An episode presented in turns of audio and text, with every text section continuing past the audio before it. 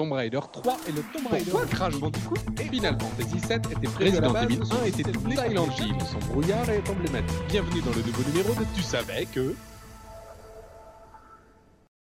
Bonjour à toutes et à tous et bienvenue dans ce nouveau podcast consacré à Tomb Raider 2 à l'occasion des 25 ans de la saga. Après un mois de business intense dédié au premier jeu, j'ai décidé de refaire un podcast pour Tomb Raider 2, pour éviter de rouiller et améliorer ma diction. Les amateurs de la licence reconnaîtront ce détournement de réplique. J'imagine que si vous trouvez ça drôle, c'est que ça vous plaît. Un an après Tomb Raider 1, voici qu'apparaît dans nos étalages le deuxième volet des aventures de Lara Croft en novembre 1997. Le phénomène Lara Croft est en marche. Le personnage commence son ascension médiatique et ce nouveau jeu sera son point d'entrée dans la pop culture et les esprits gamers et non gamers. Imaginez tout de même que dès 1997, YouTube veut Lara Croft sur leur écran géant pendant leur concert. Nous voici donc dans une toute nouvelle aventure. Mais de quoi ça parle? Voici ce que nous dit le livret du jeu. Selon la légende, c'est en plantant la dague de Xian en plein milieu de son cœur que l'on obtient le pouvoir du dragon. Dans la Chine ancestrale, l'empereur détenait ce pouvoir.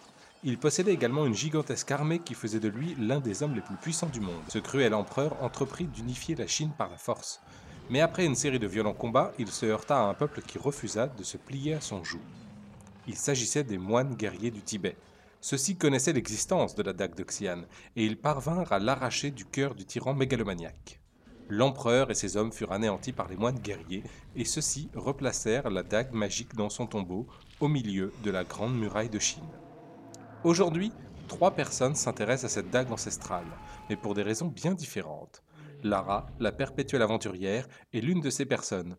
Au cours de ce long voyage, elle rencontrera les deux autres explorateurs. La dague de Xian. Quiconque la plante dans son cœur se transforme en dragon. Utile en temps de guerre, moins pratique pour le shopping. Votre principal adversaire sera Marco Bartoli, un chef de mafia italienne. Marco Bartoli, malgré sa ville de résidence, Venise, cela n'a pas été l'amour fou entre nous. En un an de développement, l'équipe a mis les petits plats dans les grands. Le jeu gagne en finesse avec des textures moins pixelisées. Lara gagne en polygone avec une poitrine désormais arrondie et non plus triangulaire. Elle gagne également en armes, avec dans son sac à dos digne du sac à main de Mary Poppins, des pistolets à balles illimitées, des pistolets automatiques, un fusil à pompe, des Uzi, un M16, un lance-grenade et un lance-harpon. Des torches sont également à disposition. Le jeu est également plus fluide et possède enfin des ciels et non plus un fond noir.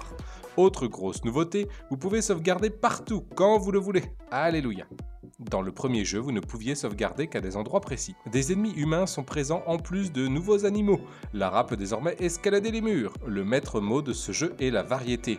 Lara passe de la Chine à Venise, à une plateforme pétrolière au fond de l'océan, va au Tibet et enfin chez elle dans son manoir.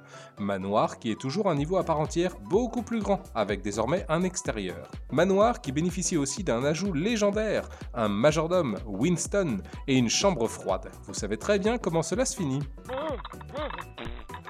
La variété est également vestimentaire. Lara change de tenue au cours de l'aventure. Bonjour la combinaison de plongée, bonjour la doudoune polaire et bonjour la robe de chambre. Autre grosse nouveauté, les véhicules. Bonjour le canot dans les rues de Venise et bonjour la moto des neiges. À la vue du succès grandissant, dans un magazine Console Plus de 1997, nous apprenons qu'un Tomb Raider aurait pu sortir sur Nintendo 64. L'action se serait située entre Tomb Raider 1 et 2. Si cela ne vous dit rien, c'est tout simplement parce que le jeu a été annulé. Dans les idées de développement, il a été question de multijoueur. Si cela ne s'est pas fait, c'est que la grande question qui a bloqué le tout est mais comment imaginer un Tomb Raider en multi? De l'aveu même de Toby Gard, le papa de Lara, je suis prêt à vous payer pour de bonnes idées. Finalement, je vais attendre un peu. Ce nouvel épisode a été préparé et imaginé environ 6 mois avant la sortie du premier jeu, les bases ont été posées. Le système de grille expliqué dans le podcast de Tomb Raider 1 permet de créer assez rapidement des niveaux. Malgré tout, le développement n'a pas été de tout repos. Par exemple, Toby Gard est parti pendant le développement. En effet, il n'était pas d'accord avec la sexualisation de Lara pour promouvoir le jeu. C'est à partir de Tomb Raider 2 que Lara apparaît par exemple en pose lascive ou encore en bikini sur des images promotionnelles. C'est aussi ce qui a permis à Lara d'avoir une ascension médiatique fulgurante. Avec ce côté sexy assumé, toujours non vulgaire cependant, et un caractère fort, Lara devient un symbole féministe de son époque. Elle apparaît en une de journaux comme Libération ou même le magazine Elle. Libération titrait même Lara Croft vole la vedette aux stars humaines. Le créateur Alexander McQueen lui crée un smoking. Gucci lui crée son fameux maillot de bain vert. Lara possède même sa propre personnalité. De nombreuses interviews existent où Lara répond elle-même, comme si Lara existait réellement on lui attribue des hobbies, des préférences de goût, de couleur, des anecdotes à l'école, un mode de vie et des amis. Voici un extrait d'interview et je cite le magazine Hyperworld de 1997. Je fais partie de ces gens pour qui le sport est une drogue. J'adore ça. Ce n'est donc jamais une corvée pour moi. Mes expéditions sont épuisantes, c'est pourquoi je dois toujours être en parfaite condition physique. Et pour me préparer, je pratique l'escalade et la spéléologie. Par ailleurs, j'ai déjà surfé à Hawaï et même fait du parachutisme en chute libre dans les Andes, ce qui, je dois l'avouer, a été pour moi l'expérience la plus palpitante de ma vie. Quel pied, comme on dit. Et puis bien sûr, je mange équilibré. Je m'impose un régime riche en protéines, mais j'avoue que j'ai un faible pour les pâtisseries, en particulier pour le cheesecake. J'en mangerai à longueur de journée, ne le dites surtout pas à mon entraîneur. À cette époque, on parle déjà d'un film en préparation. Une BD se profile également chez Glénat. Des objets dérivés sortent de tous les côtés. Lara Croft est partout. N'hésitez pas à visiter le reste de la maison et les jardins. Ce nouveau jeu récolte bon nombre de récompenses. Notre célèbre jeuxvideo.com lui attribue un 17 sur 20 avec pour résumé, et je cite, Faites comme nous, chaussez vos bottes, arborez chapeau de feutre et sacoche en cuir, puis entonnez avec joie l'hymne d'Indiana Jones. Car si ce Tomb Raider 2 demeure un peu en dessous du premier opus, il constitue tout de même l'un des titres les plus appropriés pour quiconque veut jouer aux explorateurs en terrain connu. Avis aux futurs archéologues, foncez. Des critiques de l'époque parlent de masterpiece de 8 sur 10, 8,2 sur 10 ou encore 98%. Ce Tomb Raider est une référence pour bon nombre de fans. Le mélange entre temple, piège, lieu industriel et action est équilibré ce qui rend l'aventure agréable à faire. L'évolution entre le premier jeu et le deuxième est réellement notable. Une extension est également sortie, cette fois-ci en 1999, sous le nom de Golden Mask. Un niveau secret est débloquable si vous trouvez tous les secrets de cette extension. Niveau plutôt original où Lara devra délivrer son majordome prisonnier d'une chambre d'hôtel à Las Vegas. Oui, c'est original. Dans cette aventure, après être passé du plein air au fond sous-marin, des montagnes tibétaines aux îles du ciel, je pensais être enfin tranquille chez moi, home sweet home. Mais non, là aussi il y a du ménage à faire. Quelques anecdotes en vrac maintenant.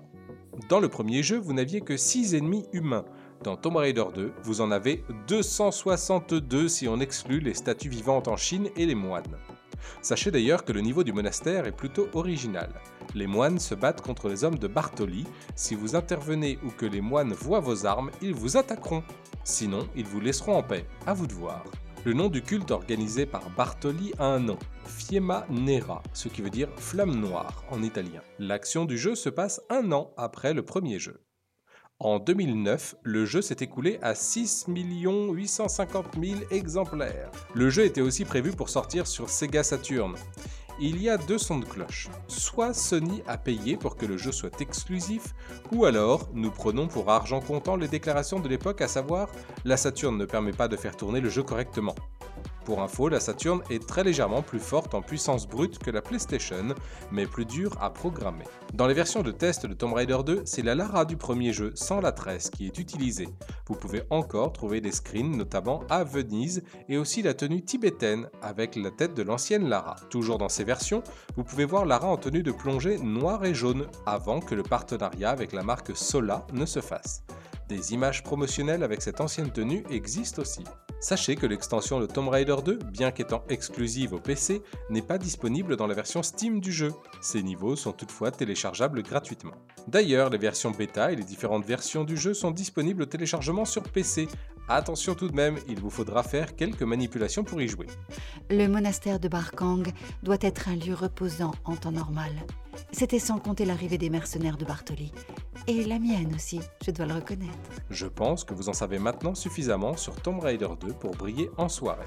Je vous retrouve le mois prochain pour Tomb Raider 3, évidemment. D'ici là, portez-vous bien. PS, encore merci Françoise.